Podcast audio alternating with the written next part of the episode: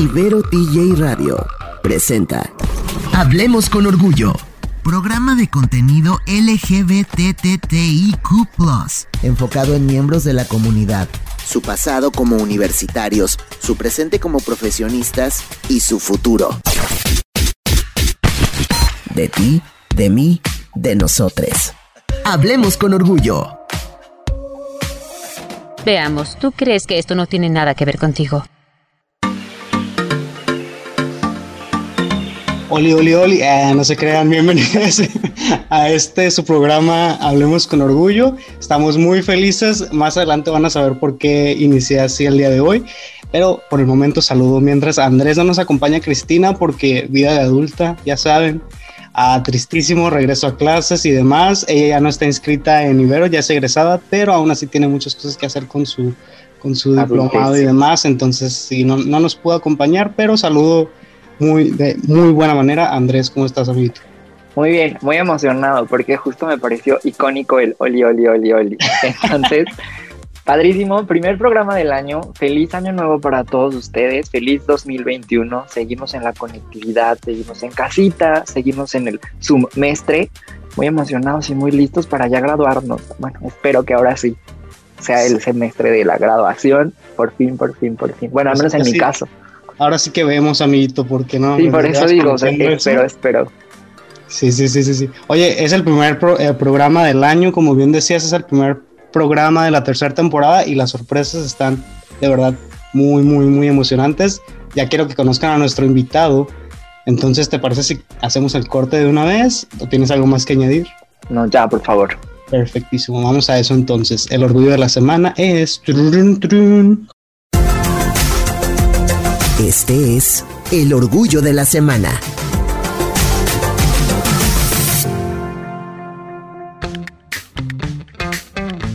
Andrés, por favor, ya preséntanos al invitado, por favor, por favor, por favor.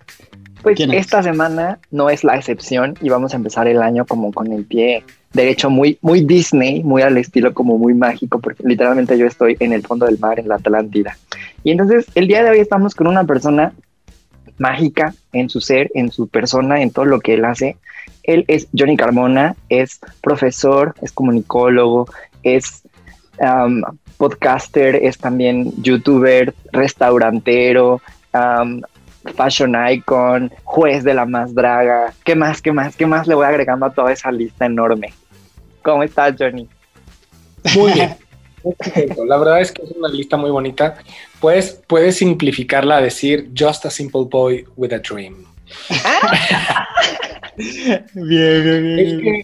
me gusta. Eh, ustedes están muy bebés, pero hubo una vez una mujer que era, era, era, reina de la comedia, después tuvo un talk show y después trabajó en E! Entertainment Television y ella fue la fundadora de, del fashion review y todas estas cosas. Ella es, bueno, ella fue John Rivers. Claro. Y ella en algún momento, antes de estar en el estudio y criticar moda, ella estaba en la alfombra roja entrevistando a las estrellas ella fue la que, la que instauró el who you wearing, no what you wearing, sino who you wearing. Y, usualmente cuando había actrices, sobre todo mujeres, muy voluptuosas y muy, pues, con poquita ropa, eh, decía, viene fulanita, just a simple girl with a dream. ¿No? Entonces, ok. Me pareció una cosa increíble digo, estos eran los 90, yo tenía, pues estaba yo en mis, en mis teens, ¿no? O sea, 16, 17, 18, 19, y me encantaba, ¿no? Entonces, eh, pues me gusta de repente como, como presentarme como just a simple boy with a dream. Y ya nada más. Pero estás de acuerdo que no podíamos iniciar de otra manera más que con Johnny dándonos una cátedra. sí, 100%. gracias, gracias. Johnny. No, y te voy a decir algo, me parece padrísimo porque justo nos llevas a todo un contexto de decirnos, antes las cosas eran así, o sea, hoy ustedes ya saben que la moda es importante, que por ejemplo el nuevo video de Sain Malik, tres segundos pasan y ya está enseñando que el reloj, que el carro, que el no sé qué, y antes no se vivían las cosas así, entonces al final de cuentas hoy el mundo ya está hecho, pero esta parte que no conocimos es bien importante saber de dónde de dónde venimos, ¿no? Nosotros, la comunidad, nosotros los a los que les gusta la moda y ese tipo de cosas. Es que es muy involuntario, ¿sabes? O sea, creo que es parte de, de cómo soy y por eso terminé dando clases porque me gusta explicar siempre y hacer contextos y demás. Entonces es como de, ay, lo hice otra vez. Pero eres muy, o sea, vas muy directo porque yo soy así, pero yo hablo y hablo y hablo y a la mitad de la idea ya tengo otra idea y luego me cambio otra idea. Entonces tú eres muy concreto. Entonces eso está bien. Bueno, eso se, eso se logra de, de, con práctica y también con muchos sacudidones y demás, ¿no? Y porque tengo 40 años, entonces también Eso también. ¿No? ¿Tú cuántos años tienes? Ay, no, qué fea pregunta. Pasamos a la Pero... siguiente sección. ¿sí? No, es cierto. Estamos jóvenes. Tengo, te, tengo más años de los que parece. Tengo más años de lo que pareciera. Como 22. Yo tengo. Te 22. la compro. no, tengo más. Tengo más. Entre 25 y 30. Vemos. Pues sí te ves de 22, hijo. Sí, acepto, acepto. Y aparte también pienso luz? como de 22. Mira, yo con esta luz como de RuPaul. El filtro de la primera temporada, ¿no? Ándale. Pero entonces nos, nos, indicabas que eras, eras profesor, por supuesto Andrés ya lo mencionaba en la presentación. ¿Y mm. cómo llegas a eso? Porque yo y Andrés, seguro ya sabemos, porque justo aquí atrás no se alcanza a ver, pero tengo el programa de Pinky Promise donde estuviste ah. con Carlita nos lo aventamos de hecho juntos. Andrés me dijo de que, eh, mira esto, sé qué, está chido. Bueno, lo vimos y ya más o menos sabemos, pero cuéntales a nuestros radioescuchas cómo es que llegas a ser profesor, por qué quieres empezar a dar clases, además de esta habilidad que ya, que ya notamos que tienes de, de dar cátedra. Sí, sí, sí. Sabes que yo, yo creo que sí, todo se lo debo a mi mamá. Mi mamá es maestra y creo que en la mayoría de los casos, si no es que todos, las personas que nos dedicamos al, al, magisterio, a la docencia, tenemos ya cierta predisposición a explicar, a, poner el tema sobre la mesa, al tratar de, de, siempre hacer o llevar a la reflexión a las cosas y a las personas. Entonces yo siempre crecí en una casa en donde todo era didáctico, en donde todo estaba explicado, en donde no, no era una razón, ¿no? Porque mi mamá siempre era como de, no, no es una razón. Elabora, ¿no? Y entonces era como, no quiero comer porque ta, ta, ta, ta, ta, ta, ta, ta, ta, ¿no? Y ella todo el tiempo estaba explicando y teníamos como diagramas y esquemas y ella, ella se dedicó la mayor cantidad de tiempo de su carrera, digamos, como maestra, porque ya está jubilada, pero sigue impartiendo cursos y cosas, primero y segundo de primaria. Entonces todo era muy didáctico, muy de como de gráfico, de la pelota y tal, la, la, la, ¿no? Claro, claro. Entonces crecí así y, y, luego fueron habilidades que en la escuela siempre era como que, pues Johnny explica o exponer nunca me dio rollo, ¿no? Eh, entonces como que siempre fui muy, muy así, ¿no? Como muy... Eh, outgoing en la escuela, ¿no? Claro, desenvuelto. Y, y, cuando tuve, terminé la universidad, estuve en una mini crisis existencial laboral de decir qué voy a hacer, a qué me voy a dedicar. Y de repente me, me, me descubrí dando clases de manera muy orgánica, muy natural. Y ha sido algo que desde mayo de 2002 hasta el día de hoy hago muy feliz, muy contento, muy pleno este año cumplo 19 años de dar clases, entonces ha sido un viaje muy Oye, pero tú estudiaste comunicación. No, sí. estudié mercadotecnia. Ah, wow. Pensaba que eras comunicólogo. Sí, la verdad. No, no, no, la verdad es que estudié mercadotecnia porque no tuve de otra. Sí hay un momento en el que te hace crisis el, la exigencia familiar de ser el mejor en la entrevista pasada decías que terminaste la carrera a los 21 años. Sí. O sea, ¿cuánto? O sea, yo he cambiado de carrera tres veces. No. Por eso no. es que ya me urge graduarme. No, te voy a decir por qué, porque tampoco nunca tuve la opción. O sea, no había opción en mi casa para cambiarme de. O sea, era como. Eh, mira, primero no hice primero de primaria porque ya estaba yo capacitado para segundo. O sea, yo ya sabía leer, escribir, sumar y restar. Entonces es como segundo de primaria. Entonces siempre fui un año adelantado entonces, egreso de, de, prepa a los 17 años. Obviamente porque no reprobé nada, nunca, ni segundas vueltas, ni... Yo nunca supe que era un examen extraordinario. Siempre, bueno, en la primaria fui el abanderado. La verdad es que sí hay un tema muy complicado de, de ser este ente acostumbrado a cuadro de honor, to- todas esas cosas que hoy, a lo- al cabo de, de- de reflexionar mi vida, estoy tratando de acomodar el no agradarle a, a mucha gente, por ejemplo, ¿sabes? O sea, eso fue una crisis desde la secundaria, pero ahora, o sea, he tratado de estar acomodando constantemente eso porque, pues yo en mi casa siempre fue como de, bravo, el mejor, sí, aquí está tu televisión, bravo, aquí vamos a comer a McDonald's porque sacaste 10, bravo, porque, ¿sabes? Es un tema ahí como muy complicado. Eh, entonces yo egreso de la prepa de los 17 años y, y para ese momento yo como que yo tenía ganas de estudiar teatro, tenía ganas de estudiar arte, tenía ganas de estudiar muchas cosas que mi papá dijo, eso no, te vas a morir de hambre de eso, yo necesito un título real aquí, punto, ¿no? Entonces yo entré en una crisis de decir, pues tengo que decidir ya, porque además no me puedo brincar un año, no, o sea, el año sabático no era No opción, ¿no? Porque creo que yo hoy a la distancia puedo decir, pues me pude haber tomado un año perfectamente de, de- de reencontrarme, de estudiar De inglés, de- crecimiento. Ajá. pero no. Entonces, pues me acuerdo que en- yo trabajaba en ese momento en, en Price Club, ahora Costco, Oh, y yo era demostrador. De hecho, mi primer trabajo fue a los 15 años, de fin de semana, el gusta probar, gusta probar, ¿no? Y ahí también descubrí como todas estas habilidades de conectar con las personas, de vender, de, de- de relaciones públicas, de, de, de edecán, ¿no? de demostrador, ¿no? Literal. Que de hecho, a mí, paréntesis, se me hizo muy chistoso una vez. Bueno, chistoso por cómo lo aterrizo.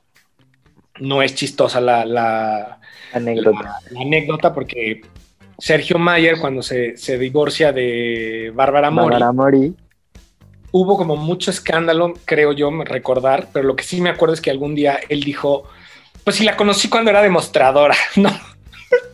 Entonces, cuando, cuando estábamos siendo demostradores y todo y demás, después crecimos, teníamos un grupo de amigos todavía como que recordábamos esa época. Y todos decíamos, pues mira, igual que Bárbara Mori, todos empezamos de demostradoras, ¿no? Entonces, o sea, es chistoso porque yo también empecé de demostradora, Claro. pero, pero la anécdota como tal sí es muy denostativa, ¿no? O sea, creo Ah. que hay ciertos como trabajos en los que desafortunadamente todavía la gente dice, ah, claro. Y son chambas muy complicadas porque era estar parado ocho horas en el supermercado sonriendo, ¿no? Como diría mi amiga la prohibida, fingiendo que eres feliz y vendiendo productos, ¿no? Entonces es como, no es fácil. Y la verdad es que hay gente que no se le da a vender cosas. Y, a- y hay personas a las que se nos da muy bonito. Y yo soy muy vendetriz, la neta, muy. muy vendetriz. Entonces, de repente, como que ahí dije, bueno, pues las ventas y esto y lo otro. Y luego había un guapillo ahí que trabajaba en más grande, era como tres o, o cuatro años más grande que yo. Y entonces yo me acuerdo que así como la sirenita le decía, ay, ¿qué estudias? Me dijo, pues mercadotecnia. Y dije, ay, pues no está mal, ¿no? Entonces Yo, ya fíjate que yo quiero ser mercadólogo, ¿no? Pásale Ah. tus apuntes. No tienes algún círculo de estudio, dices tú, ¿no? Ay, no, muy tonto yo. Entonces, este, pues ya decidí a los 17, casi, sí, 17, eh, pues dije, bueno, va a mercadotecnia. Y entonces, pues ya entré a una escuela que además era cuatrimestral, que los periodos vacacionales eran dos semanas nada más. Qué pesado. Sí. ¿Pero tú traías toda la prisa del mundo o era porque circunstancialmente era lo que estaba pasando? Pues no, yo creo que, no sé, yo no tenía prisa, pero como que ya era esta inercia familiar de... de, de- Lo que sigue, lo que sigue, lo que sigue. Sí, sí, sí, sí, sí, así, no, no, no, no te puedes parar. Entonces, pues así, estudié tres años mercadotecnia, que era la carrera, egreso de 20 años, y luego hago un posgrado para titularme de un año. Entonces yo, 21 años, posgrado, dos idiomas, carrera, promedio de 9.5, ¿no? En tacones. Es- Y ahí es donde sí me dio la real crisis ¿Y existencial. ahora porque qué hago? Sí, pues porque ya no sabía yo, yo, yo lo único que sabía hacer era vender cosas en el súper y estudiar. Y sacar dieces. Wow. ¿Sí? Entonces fue, fue muy complejo el, el, el, decir, bueno, ahora sí, ¿a qué me voy a dedicar? Qué padre. Te voy, te voy a detener ahí porque es momento de nuestra siguiente canción. Bueno, Uh. nuestra primer canción. ¿Qué canción nos traes, Johnny? Pues mira, a mí me gusta mucho Disney, obvio. Y, este, y de repente no soy tan, tan fan cuando hacen versiones modernas, pero eh, hay un disco que se llama, no sé si es que se llama Will, a ver, mejor voy a la información correcta para no estar tonteando. El disco se llama We Love Disney Latino. Es un disco rojo con el Mickey dorado. Eh, el que me aparece aquí más bien es como el Mickey eh, brujo, el de fantasía, y está así como en el risco, ¿no? Ok, ok. Hay unas versiones horrorosas, horrorosas, pero hay otras que se salvan mucho y justo la que les quiero presentar es una que amo porque me trae mucha felicidad. En realidad, desde la, la- la canción original es deliciosa y esta versión que hace este man Caloncho y Mon Laferte es Oye, deliciosa. De la película Los Aristogatos, vamos a escuchar Todos quieren ser un gato jazz. wow, me encanta. Hablemos con orgullo. Escúchalo todos los jueves a las 8 de la noche por Ibero TJ Radio.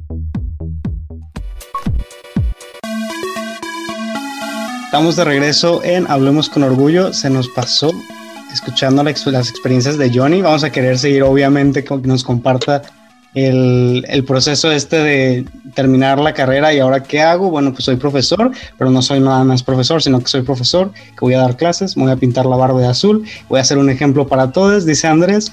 Y eh, precisamente de eso queremos hablar también. Un poquito va relacionado el tema, creo yo, con el movimiento de nuevas masculinidades o masculinidades positivas que llamábamos y que tratábamos un poquito de introducirles ya en la publicación de Instagram del programa am, para que estuvieran un poquito más, más afines al tema, Ajá. pero lo podemos seguir más adelante. Entonces, Johnny, ¿cómo decides tú? Dices, voy a dar clases. Primero, ¿de qué vas a dar clases? Porque yo quiero saber de qué das clases para después inscribirme a un curso. Y segundo, este, ¿cómo llegas también como de todos estos temas, tanto de la comunidad LGBT como de ir en contra del heteropatriarcado, por así decirlo, e ir en contra de este machismo horrible en el que estamos sumergidos en la sociedad. Fíjate que eh, todo pasó a distintos momentos, ¿no? Eh, yo, al menos mi historia de vida es un poco como una vez que me sentí en confianza, asentado, afianzado, fue que empecé a dar pasos, ¿no? Eh, o sea, no llegué de la nada y dije, ¿no? Sea, incluso recuerdo que la primera clase que di en la vida, cuando ya me dijeron sí, porque me acuerdo que hice la prueba y, y les dije, la verdad es que no tengo experiencia, nunca he dado clase, pero soy muy bueno, ¿no? Entonces Solo dijeron, necesito una oportunidad. Sí, la verdad es que dije, sí, sí, necesito una oportunidad. Y era una escuela, digamos que chiquita.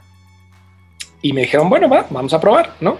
Entonces, lo que, lo que siempre estuvo en mi cabeza y que desde el día uno hasta ahora no lo he perdido, es que siempre doy clase pensando en todo lo que me faltó a mí cuando, cuando recibí clases, ¿no? O sea, como todas esas tareas que, que hice y que sentí que eran inútiles y que no me llevaron a nada, bye, ¿no? ¿Qué, qué enfoque le puedes dar? Eh, todo ese como quizá falta de atención a mis emociones y solo el enfoque a yo doy clase de matemáticas y es dos por dos y punto. Y dices, no, o sea, yo creo que sí es dos por dos, pero si alguien tiró un papel y no lo levantó, es como, oye, puedes tirar bien el papel porque pues no hay por qué tirar basura, ¿no? Ay, para eso hay quien limpie. No, o sea, ¿sabes? O sea, como que de repente dices, es que soy alguien que estoy a cargo de personas. Entonces, Entonces, la formación integral de una persona. exacto, exacto, ¿no? Y creo que la idea que, que me sigue moviendo es erogarle a la sociedad seres humanos capaces, valiosos, ¿no? Y que si el día de mañana te encuentras alumnos eh, exitosos, lejos de sentirte tú mal, dices, qué bonito, qué bonito que pude quizá contribuir a que ese director de empresa o ese editor de, de moda famoso pasó por un aula mía, ¿sabes? Esas ¿Tienes, cosas. ¿Tienes algún alumno que sea así súper famoso que tú digas, es mío? Así como el profesor eh, de la película 6, 7 de Harry Potter que coleccionaba alumnos, se me olvidó, el profesor Horrance.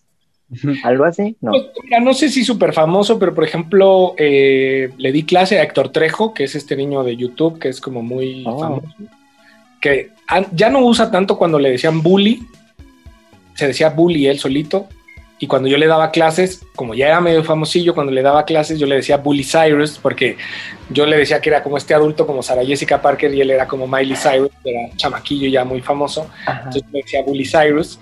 Eh, Yo salí en un video de él. En Disney. De Bully. Ajá. ah, pues Nos mira, encontramos en Disney casualmente. Ay, casual, qué bonito. Eh, el, el actual editor de moda de la, la revista El, Raúl Álvarez, también fue alumno mío. Y, y pues hay, sobre todo en moda, hay, hay gente que tiene su marca y que está haciendo cosas y demás, ¿no? En, en alumnas mías de Janet Klein, en grupo AXO, que es este grupo conglomerado que tiene Promoda, Carolina Herrera, Mar Jacobs y demás, ¿no? Entonces, me da mucho, mucho orgullo, ¿sabes? En, ah, sí, en, en una boda el año pasado, así una chava y le digo, digo, yo te di clases, sí, tú fuiste mi prof, no sé qué, ¿dónde estás? Estoy en Louis Vuitton, en compras, no sé qué. Y yo, Qué ah, mira, padre. ¿no? Eh, entonces, ¿Sabes qué pasa? Que creo que tocas un punto bien importante. Yo tengo profesores que a la fecha me gustaría no volver a ver nunca. Y estoy seguro que hay profesores que tú dices, te extraño. Y me pasó hace mucho, hace poquito, justo en diciembre, que pasó una canción en radio. Estaba yo en Tijuana y en, en las estaciones en inglés, las canciones, todo es villancico en inglés, en inglés. Entonces son muchos no muy comunes, ¿no? O sea, no solo es Mariah Carey. Y nos tocó una canción que yo canté en la primaria y en eso sí, escuché la canción, me acordé de la coreografía, busqué el nombre de la profesora en Facebook y le escribí, profe, espero que tenga una Navidad increíble, me acordé de usted, la canción, no sé qué. Me contestó y ella nos decía Stones, porque sacamos como piedritas que no nos entraban nada. Entonces fue como de, my baby Stone, I miss you, no sé qué, me acuerdo muchísimo de ti, de tu hermana, salúdame, ¿sabes? O sea, como que esta parte bonita sí siento que, que envidia la uni- las universidades en las que das clases, porque sí creo que necesitamos gente que, que no nada más se preocupe del sacó 10 o sacó 4, ¿no? Sino como de toda la formación. Qué suerte tus alumnos, ojalá algún día nos toque. Y, y la verdad es que sí, yo, eh, pues sí, afortunadamente en, en 19 años casi, pues sí, hay un montón de personas alumnos. egresadas eh, que sí, que de repente decías, si te di clase cuando tenías 19, súmale 19, entonces pues sí, ya, ya estás profesionista, ¿no? Porque digo, también yo empecé muy chavito, te digo, te- tenía yo 22 años, yo luego mentía sobre mi edad, porque pues era como que yo llegaba y decía, soy el prof, tengo 22, ¿no? O sea, muy, muy, muy fuerte la cosa. Y te digo, les digo, me, me- fui aproximando tímidamente a hablar sobre mi sexualidad, ¿no? Antes me daba mucho temor y pavor estar ¿Cuándo? ¿Cuándo supiste que eras, que eras gay? Ah, no. ¿Cómo bueno. supiste? ¿Siempre supiste? ¿O de pronto fue como de, siempre supe que era diferente y rarito, siempre. Siempre fui un niño que no cubrió cuotas de masculinidad, nunca. Entonces, desde siempre me hicieron saber que estaba yo, pues mal, digamos, ¿no? O sea, que estaba yo no... Estamos hablando de los noventas, ochentas. ochentas, no, mira, yo nací en el Ah, 80, ah. exacto. Entonces, eh, digamos que primaria, yo entré en el 86 a la primaria. Entonces, desde la Sí, primaria fue, no estás cubriendo estas cuotas de masculinidad, te juntas con puras niñas, quieres jugar al resorte nada más. ¿Qué es esto, no? O sea, no quieres jugar fútbol, ta, ta, ta, ta, ta, ta, ta, ta. Y creo que los 80, digo, si hoy todavía es complicado, los 80 y los 90 fueron eh, décadas de muchísima Mm. exigencia, de roles binarios muy marcados, Marcados. ¿No? De, de- de ustedes allá, nosotras acá, ustedes azul, nosotras rosa, pelota, muñeca, Niños con niños, niñas con niñas, ¿no?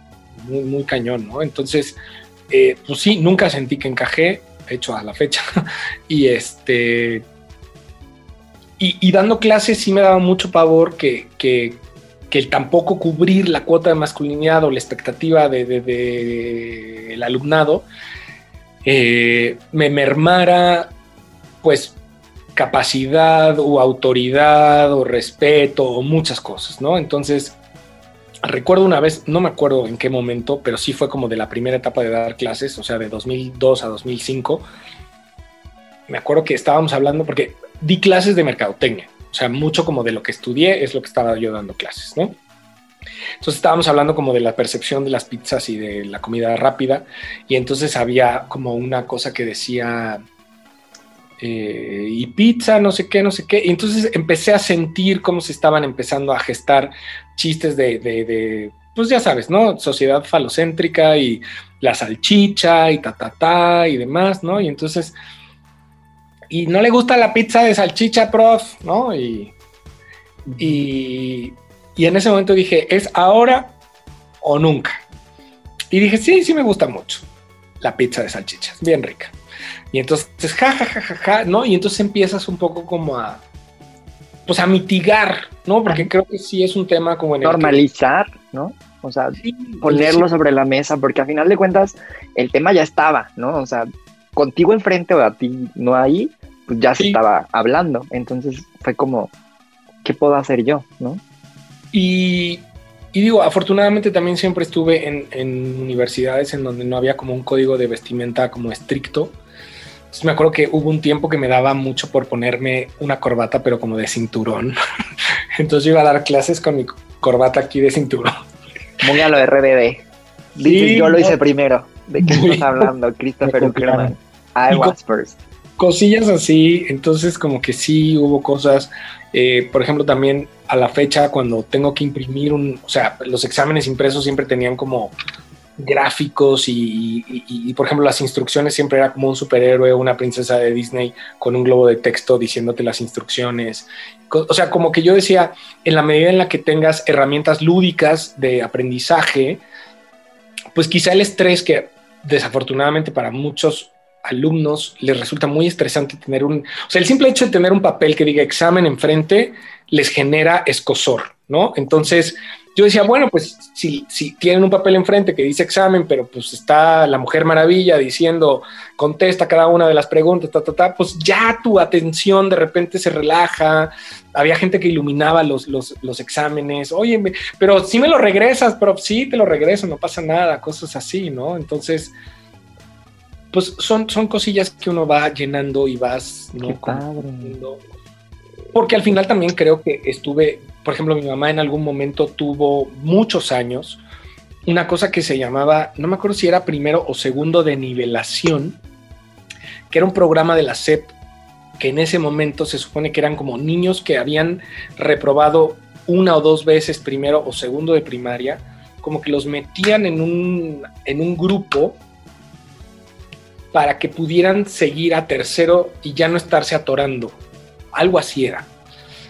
Entonces recuerdo que una de las como de las prioridades de mi mamá siempre era como como sanar la autoestima de los alumnos, ¿no? Porque era como lo peor de lo peor según estaban en ese grupo, los reprobados. Entonces, mi mamá, me acuerdo mucho porque yo fui el que le dibujó eso, porque soy medio fluido con los trazos, no soy bueno dibujando, pero haciendo una pelota y caritas sí puedo, ¿no? Entonces, recuerdo que hice una cosa como de varios niños con las manos arriba y arriba decía todos importamos, ¿no? Entonces, y lo tenía en su salón. Entonces, como que siempre aprendí y, recordé que, que, también parte de, que el aprendizaje fluya tiene que ver con el estado emocional y la autoestima de los alumnos. De cada persona. Y desafortunadamente también hay mucha tiranía educativa en donde los, los profesores creen que haciéndote sentir lo peor vas a aprender, ¿no? Entonces... Y, es muy típico, ¿no? O sea, por lo regular siempre dicen, ah, en el A están los inteligentes, en el B los más o menos y en el C, o sea, los peores.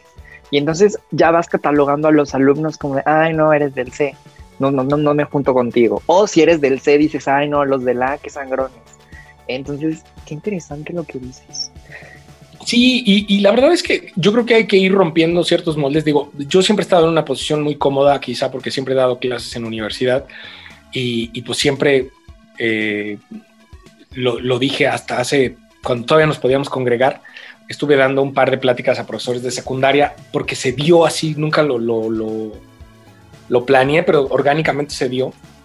Y yo les decía, compañeros, de veras, yo los admiro muchísimo porque eh, yo, yo soy como instructor de gimnasio, o sea, yo estoy con gente que tiene toda la voluntad de hacer ejercicio, pero yo nada más llego y digo, ah, sí, haz así, listo. digo, ustedes son el maestro de spinning que está arriba de la bicicleta, hablando, haciendo ejercicio, ¿no? Y, llevando un ritmo que es mucho más cabrón que el que yo tengo. O sea, el dar clases en secundaria, en preparatoria, es una tensión somos horribles en la secundaria, en la preparatoria, o sea, depende la prepa o la que estudies, sientes este, o sea, es que yo pago una colegiatura, claro que vas a sacar la calificación que yo quiera. O sea, profe, tú trabajas, o sea, nunca lo hice yo, pero si tuve esos compañeros que decías, sí, ¿qué está pasando? Unas guerritas de poder muy, muy tremendas. Yo solamente por un breve momento en una de las universidades que di clase muy al principio, me ofrecieron dar un par de clases de inglés en prepa. Y no, no, no, no, no. Recuerdo mucho a un alumno que, que como que era muy problema y que quería como sentarse en el suelo junto al bote de basura. Y como que pues obviamente siempre lo regresaban al, ¿no? Y, y, siéntate, por favor, no sé qué. Hasta que un día de repente dije, a ver si lo dejo ahí. Y ahí trabajó, y ahí participó, y ahí fue funcional. Entonces dije, vamos a dejarlo ahí. ¿Sabes? O sea, como quiere ese espacio. Y, o sea, como que también queremos como que todo tan uniforme y todo como tan estructurado y entonces los alumnos tienen que ser así y como que estamos siendo como demasiado coercitivos con, con, ciertas naturalezas que son un poquillo más, no sé si libres o, o, que no entran en ese estándar y en el momento en el que le permites ser tantito, te permite a ti también dar clase, entonces fue como, de repente, ¿no? Como que he tratado de, me, hace, un chorro de ruido, de ruido porque mi hermana estudió la primaria en la Ciudad de México en una escuela, muy buena escuela. Se va a Tijuana, entra al colegio alemán, el más libre del mundo. Puedes ir en pijama, no importa. Si quieres anotar, qué bueno. Si quieres traer tu iPad, qué bueno. Si quieres lo que tú quieras. Entra a la preparatoria y en la preparatoria que entra es tu cabello está mal peinado, ese listón no es blanco, los zapatos no están boleados, los calcetines. Y para mi hermana fue un, qué mal la estoy pasando en esta escuela terminó y cumplió, porque pues fue a la escuela que mis papás la mandaron. Pero a final de cuentas sí tenía esta lucha de ella decir, es que, ¿por qué le piden a mis compañeros que se corten el cabello? ¿Por qué yo tengo que traer los zapatos limpios? ¿Por qué no puedo traer una playera que no dice el nombre de la escuela? O sea, eso no limita mis capacidades como alumno.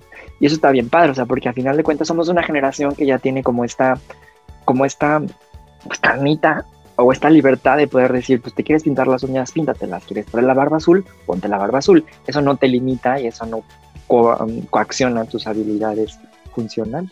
Yo creo que también como padre, que nadie aprende a ser padre, eh, es importante no hacer esos brincos tan brutales como los de tu hermano.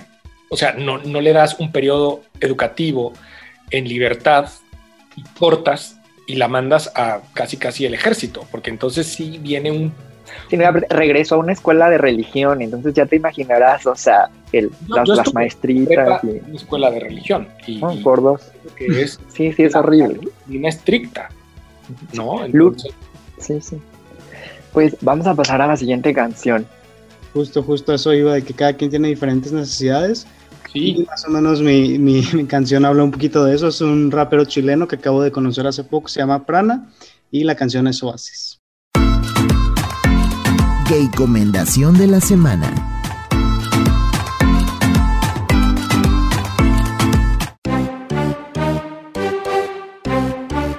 Estamos de regreso en su favorita de recomendaciones. Además, yo creo que Johnny también tiene ahí en su lista como un par de recomendaciones para los docentes, pero vamos a ver qué nos, qué nos trae ahí de sorpresa, ¿verdad? inicio yo, después Andrés y Johnny para seguir con la dinámica de que el invitado va al final, le invitade. mi recomendación del día de hoy es una página de Instagram que descubrí durante no sé cuál de las tantas cuarentenas que llevamos, pero en una de esas descubrí una página de Instagram que se llama De Machos a Hombres y que tiene como mucha información para la deconstrucción del género masculino. Entonces, digamos que yo creo que cualquier persona, sin importar tu género, debes de seguir porque son pasos bien o tips muy, muy bien elaborados e investigados, creo, como para la deconstrucción de nuestro mismo género. Ya sabemos que las mujeres llevan una lucha muy intensa desde hace muchos años, pues hay que empezar nosotros a seguir como con ese caminito también, ¿no? Y bueno, esa es mi recomendación. No sé qué nos traes tú, Andrés. Pues yo esta semana les quiero recomendar un concierto que está en Netflix de Ariana Grande que se llama Excuse Me, I Love You. Me pareció increíble, soy súper fan de Ariana Grande. Creo que no he puesto ninguna canción de Ariana en el programa. Y este programa va a ser la, va a seguir siendo porque no voy a poner una canción de Ariana Grande. Pero a lo que iba es que es un gran concierto. si te sientes y le pones atención y le subes al volumen de tu pantalla, si sientes como se te hace chinita la piel y si piensas en mm, cuando los conciertos se podían y no sé, me quedo con ganas de. Y pues Ariana Grande, súper talentosa, en Netflix. Y además tiene una muy bonita versión de, la canción de Hércules. Sí, es que Ariana canta increíble. O sea, lo que le pongas a esa mujer. Que pueda ser Megara. La verdad es que no lo sé, pero bueno. es que a mí. Megara. Ahí tocamos un punto muy interesante. Como el personaje que se parezca a la persona, entonces, no sé, ¿no? O sea, como que digan, bueno. No, no sé que se parezca, ¿sabes? Pero, por ejemplo, con el peinado sí pues es negar a 100%. Entonces con eso ya lo relacionas. Es como Matt Boomer y sus ojos verdes y el cabello negro que dicen es el perfecto príncipe Eric, porque se parece al personaje. Entonces ahí ya es como que dices, mm, pero Ariana sí es muy talentosa, creo que podría ser cualquier princesa. Ahora, no sé, porque yo a Ariana la veo mucho en comedia y en sátira. Me gusta mucho. O sea, lo que hizo en Saturday, Night Live me parece increíble.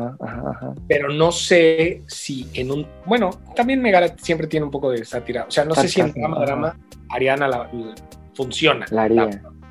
¿No? No sé. Pues o sea, quién sabe. Sí, creo que hay, hay, talentos para unas cosas y para otras, pero bueno. Eh, yo la verdad es que quizá les puedo recomendar eh, también en Netflix que por fin ya, de manera, digamos que eh, oficial, podemos ver las dos temporadas de Pose, que es una gran serie de Ryan Murphy. Que fíjense que yo, sin saberlo, una de las series que, me, que me encantó, que me voló la cabeza cuando yo tenía 19, 20 años, era una serie de Ryan Murphy, pero no lo supe hasta hace poco.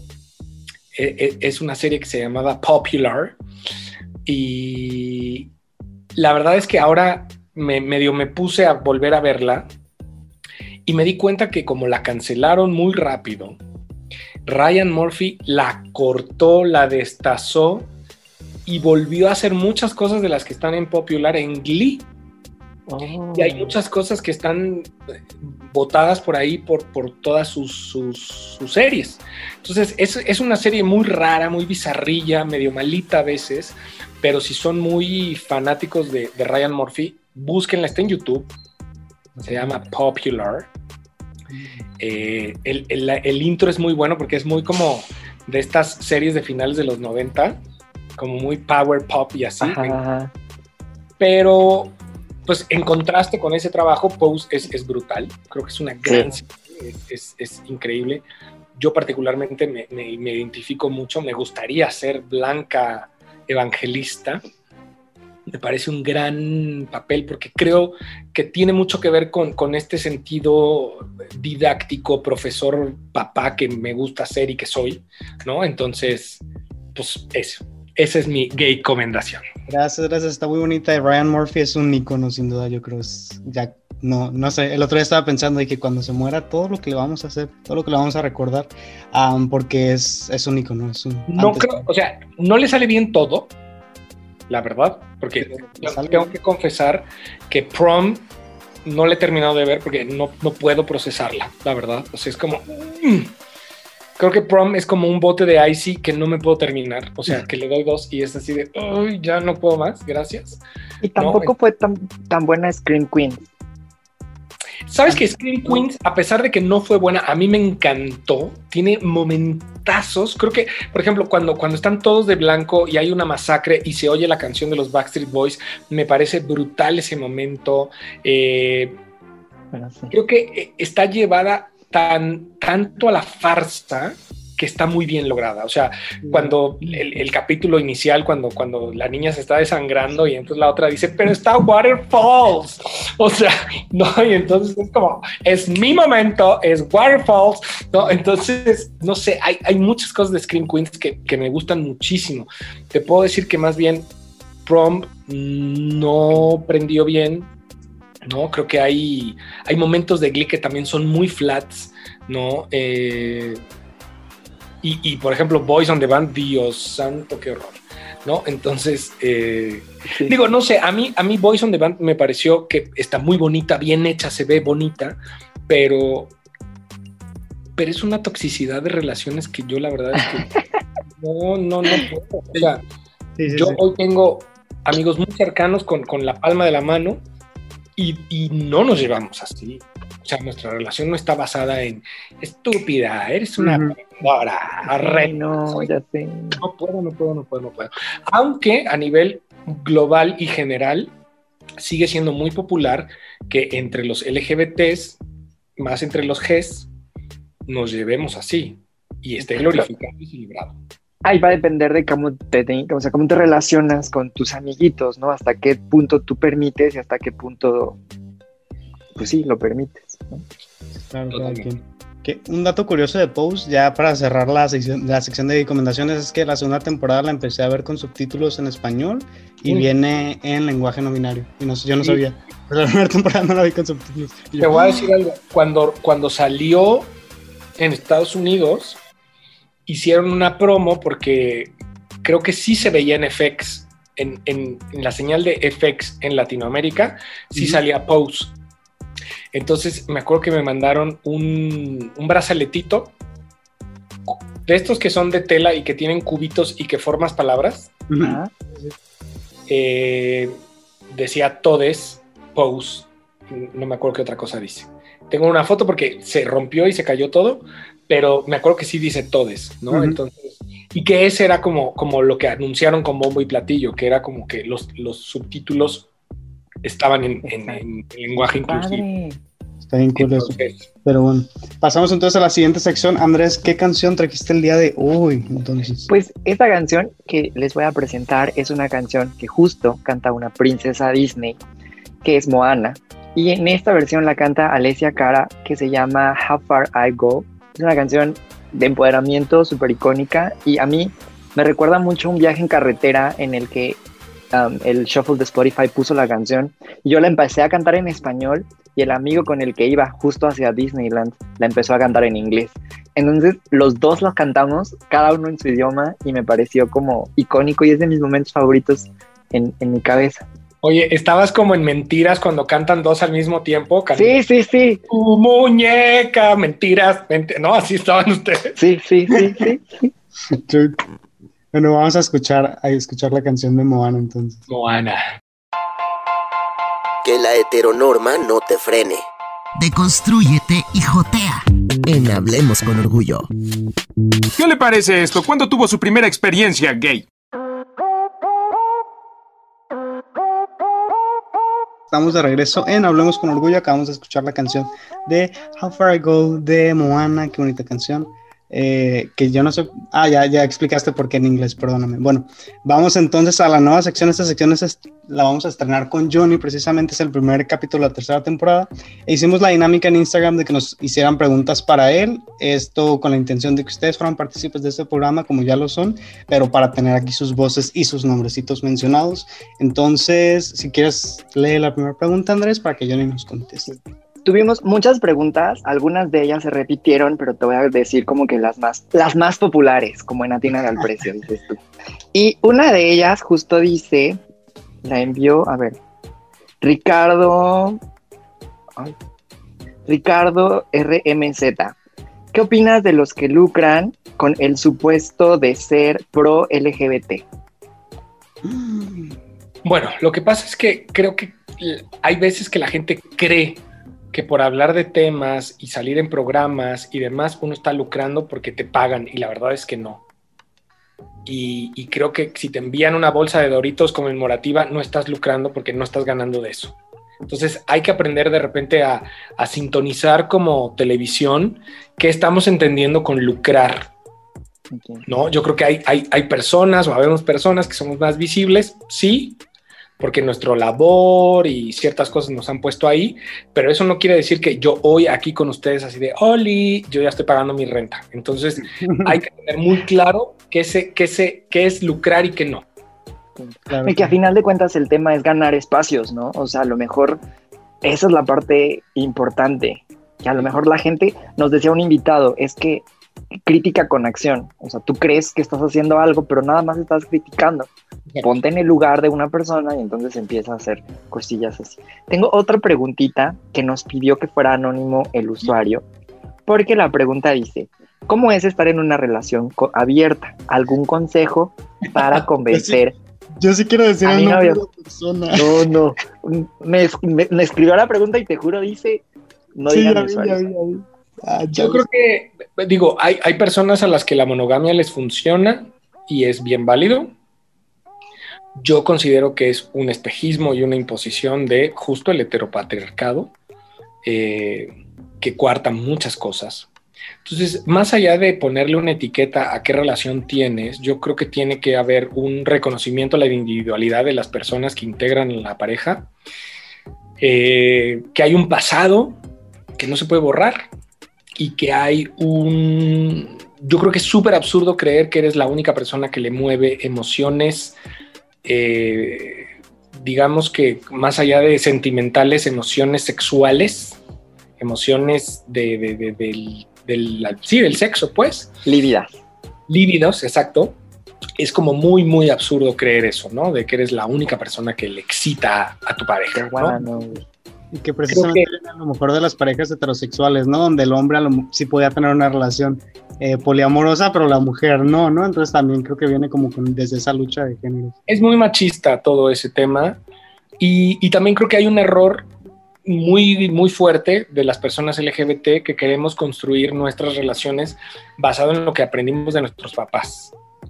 Y la verdad es que, pues, capaz que hay matrimonios de papás muy bonito y muy padre, digo, hay que rascarle, pero en general no podemos construir nuestra relación basado en eso.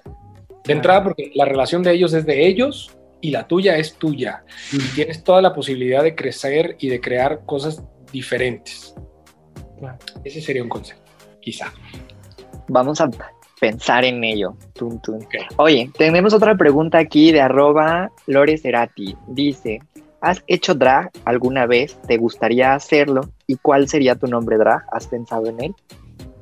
Mira, yo creo que hacer drag es más allá de, de, de, ponerte una peluca y unos tacones. Entonces, no, no he hecho drag. No, me he disfrazado muy bonito en Halloween. Eh, he sido Thalía, he sido Marilyn Monroe, he sido la Mujer Maravilla, Ariel.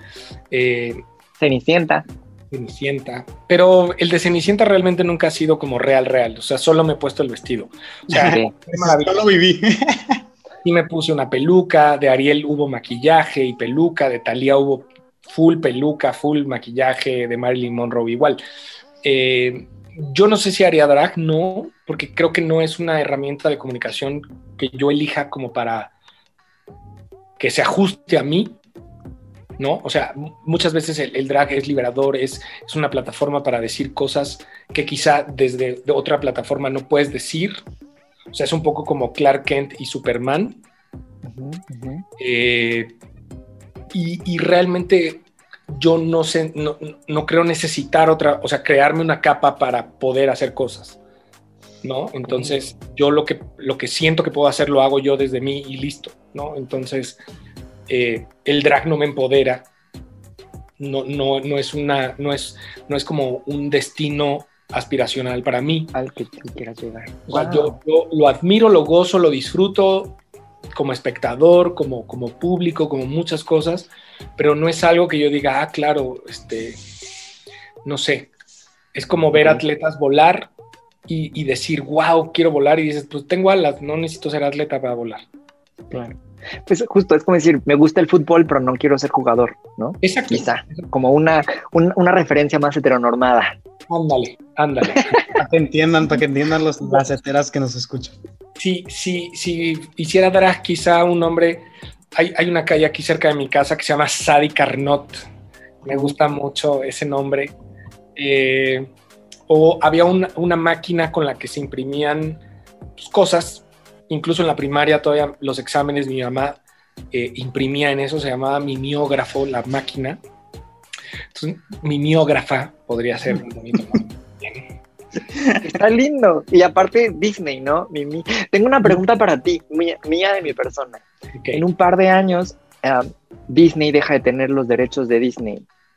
O sea, de, de- de Mickey Mouse como personaje. Yo creo que harán algo para renovar. ¿Qué, va- ¿Qué crees que va a pasar? Ajá.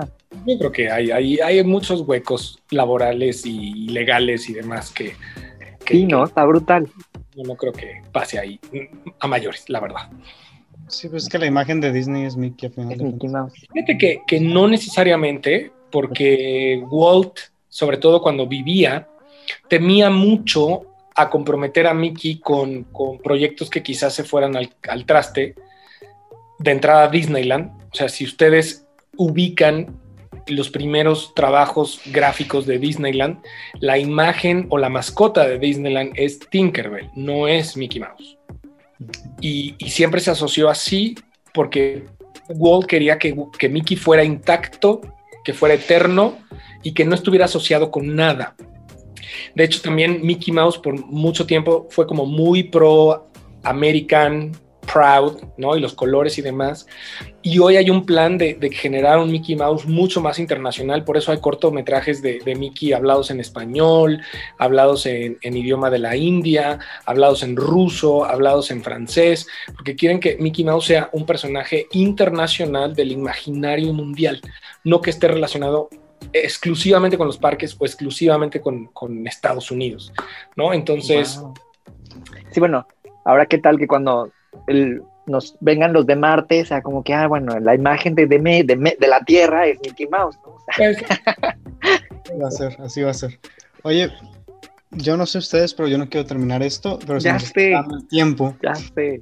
Fue un gusto, de verdad, Johnny. Muchísimas gracias por estar aquí. ¿Algo más que quieras agregar? ¿Tu mensaje final para las personas que nos escuchan?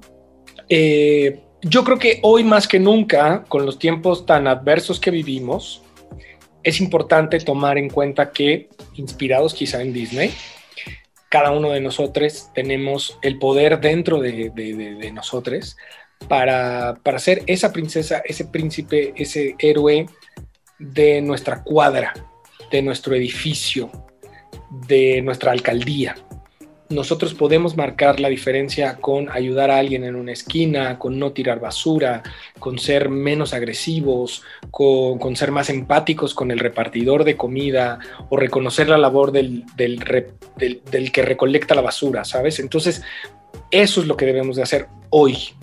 Y ya, Wow. 100%. muchas gracias. 100%. Por dos, por dos. Pues, cuánta magia, Johnny. De verdad, estoy súper contento. Eh, justo vi- vimos muchos programas para saber más de ti, porque honestamente yo te descubrí después de ser fan de La Más Draga, porque yo no veía concursos de, de, de realities, porque no me gustaban. De los pocos que me gustan, uno es La Más Draga. Me gusta mucho el trabajo que haces. Me parece increíble que, que tengas una voz y que que puedas decir lo que tú sientes y eso está bien padre porque yo así como tú, yo digo lo que pienso y si a alguien no le parece, pues es tema de esa persona, ¿no? Y um, a lo que iba es que justo nos das como un ejemplo de, de ser y de estar y si te parece que bueno, porque yo a final de cuentas no te estoy faltando al respeto de ninguna perspectiva, tú jugaste este juego, entonces qué cool. Entonces, en, en, el, en el programa de Pinky Promise, justo tú decías que eras el tipo de persona que antes de la pandemia era como de vamos a abrir un sobre, voy a, voy a la fiesta de la abertura de ese sobre. Yo era igual que tú. Entonces, de muchas maneras me siento muy identificado contigo y afortunadamente pues tenemos como este Zoom de poder platicar. Ya ojalá nos toque abrir un, un sobre, invitarte a tomar café y estar juntos y chismecito y así. Pero de verdad estamos muy agradecidos. Muchas gracias por todo el labor que haces. Este es, es inspirador y lo digo en serio. Muchas gracias. No, gracias a ustedes, de veras. Muchas, muchas gracias. Gracias, Johnny. Bueno, lamentablemente esto ya se terminó. Yo soy Cristian. Yo soy Andrés. Y nuestro invitado fue Johnny Carmona. Muchas gracias. y nos escuchamos la próxima semana. ¿Cuándo? Hablemos con orgullo.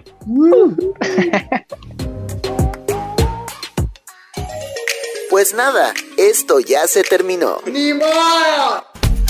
Celebremos nuestra visibilidad. Hablemos con orgullo. Recuerda que puedes encontrarnos en Spotify, YouTube e Instagram. Sashay away. Sashay away. Sashay away.